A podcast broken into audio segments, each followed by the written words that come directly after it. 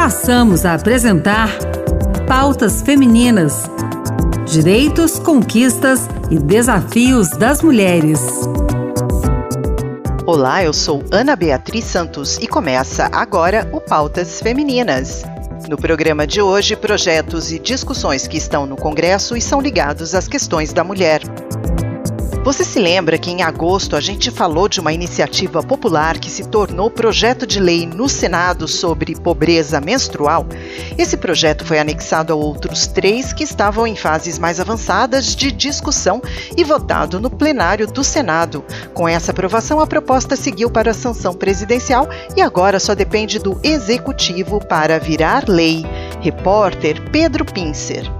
O Senado aprovou o projeto da deputada Marília Arraes, do PT de Pernambuco, e de outros 34 parlamentares, que prevê a distribuição gratuita de absorventes higiênicos para estudantes dos ensinos fundamental e médio, mulheres em situação de vulnerabilidade e detidas. Serão beneficiadas por meio do Programa de Proteção e Promoção da Saúde Menstrual, principalmente as estudantes de baixa renda matriculadas em escolas da rede pública de ensino, mas também receberão o produto mulheres em situação de rua ou de vulnerabilidade social extrema mulheres presidiárias e adolescentes internadas em unidades para cumprimento de medida socioeducativa. A relatora, senadora Zenaide Maia, do PROS do Rio Grande do Norte, apontou os benefícios da aprovação da proposta. São muitas meninas e mulheres numa situação dessa. É uma urgência, porque, como foi falado aqui, isso é uma promoção à saúde, isso é uma promoção à educação, já que a cada quatro crianças, uma não frequenta as aulas, durante o período menstrual, porque não tem absorvente, tem os mínimos itens necessários à higiene menstrual. A faixa etária de beneficiárias varia de 12 a 51 anos. Para atingir parte desse público, as cestas básicas entregues pelo Sistema Nacional de Segurança Alimentar e Nutricional deverão conter o absorvente higiênico feminino como item essencial, nos termos do novo programa. O projeto segue para a sanção presidencial. No dia 28 de setembro, o Congresso promulgou a PEC que muda as regras eleitorais. Uma das medidas quer incentivar a equidade de gênero e raça nas eleições. A nova regra aumenta a destinação de recursos para os partidos que tenham mulheres e negros entre os candidatos. O repórter Maurício Desante explica as mudanças. A emenda constitucional promulgada pelo Congresso é bem diferente do texto aprovado pela Câmara os deputados restabeleceram a possibilidade das coligações em eleições proporcionais e reduziram o número de assinaturas necessárias para a apresentação de projetos de lei de iniciativa popular. Ao chegar ao Senado, a relatora Simone Tebet, do MDB de Mato Grosso do Sul, retirou do texto as coligações, por entender que elas deturpam a intenção do voto. Em relação aos projetos de iniciativa popular, a senadora destacou a necessidade de discutir melhor o assunto.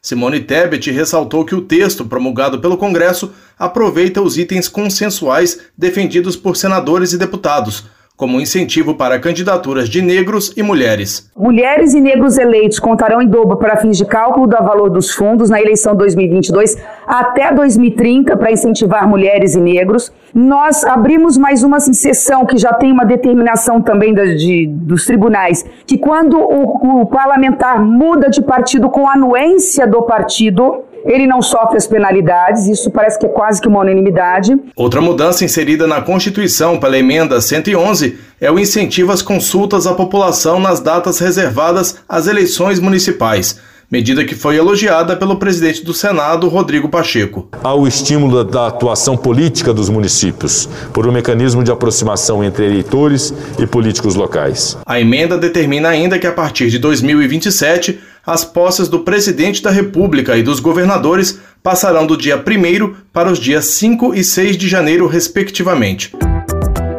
Dia 21 de setembro foi o Dia Nacional de Luta das Pessoas com Deficiência e no dia 28 o Senado aprovou a PEC da acessibilidade.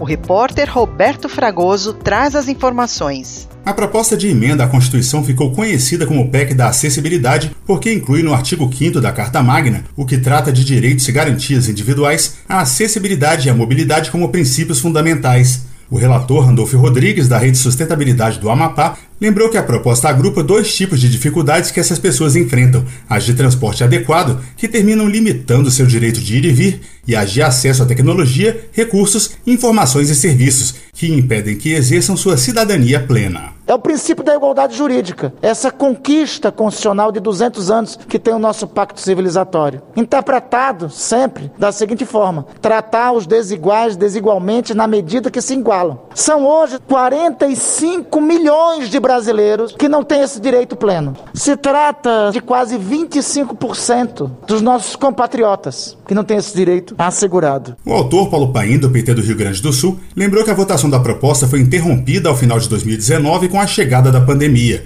e que a crise expôs ainda mais a situação de vulnerabilidade das pessoas com deficiência. O IBGE aponta que há 45 milhões de pessoas com alguma deficiência no Brasil. A pandemia escancarou as desigualdades e as dificuldades que atingem as pessoas com deficiência, com falta de acesso a recursos tecnológicos indispensáveis ao estudo e ao trabalho, entre tantas outras questões. Sem acessibilidade universal, não há cidadania. O senador comemorou a aprovação, lembrando que dia 21 de setembro foi celebrado o Dia Nacional de Luta das Pessoas com Deficiência.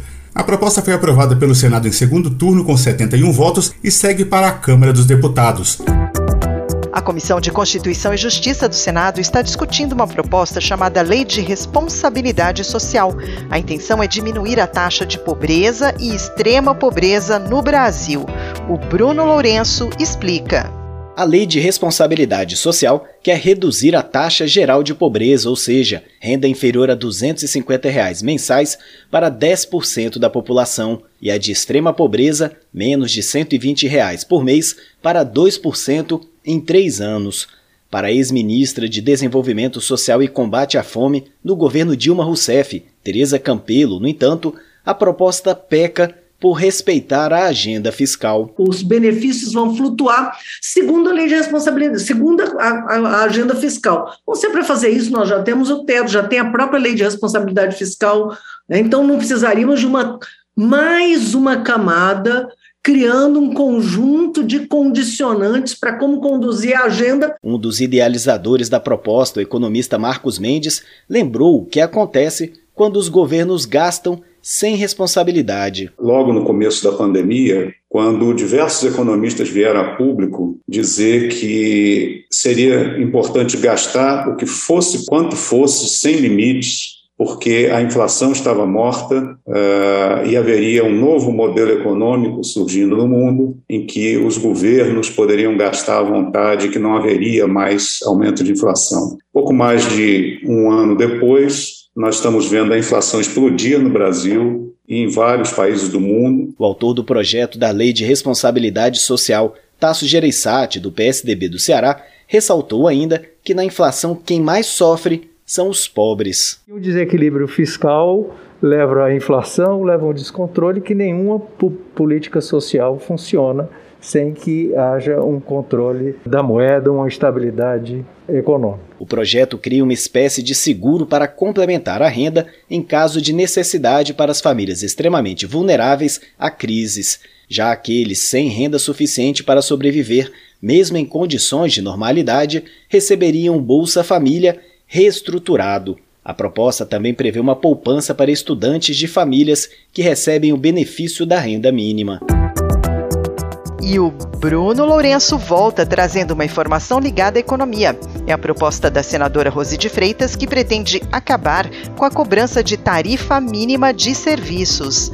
Vamos ouvir o Bruno.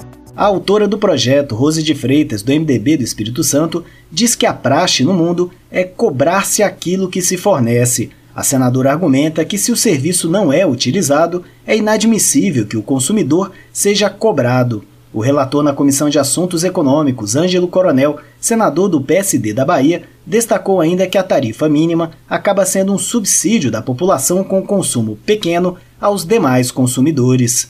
Quanto maior o consumo, maior tende a ser a renda.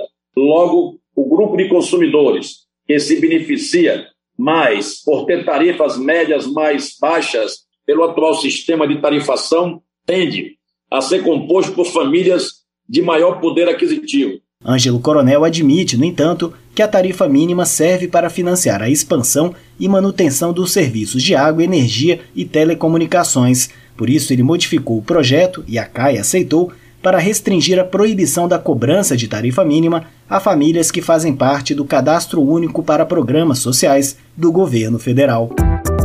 O Pautas Femininas termina aqui. O programa de hoje teve produção e apresentação de Ana Beatriz Santos e trabalhos técnicos de Josevaldo Souza. Obrigada pela sintonia e até a próxima.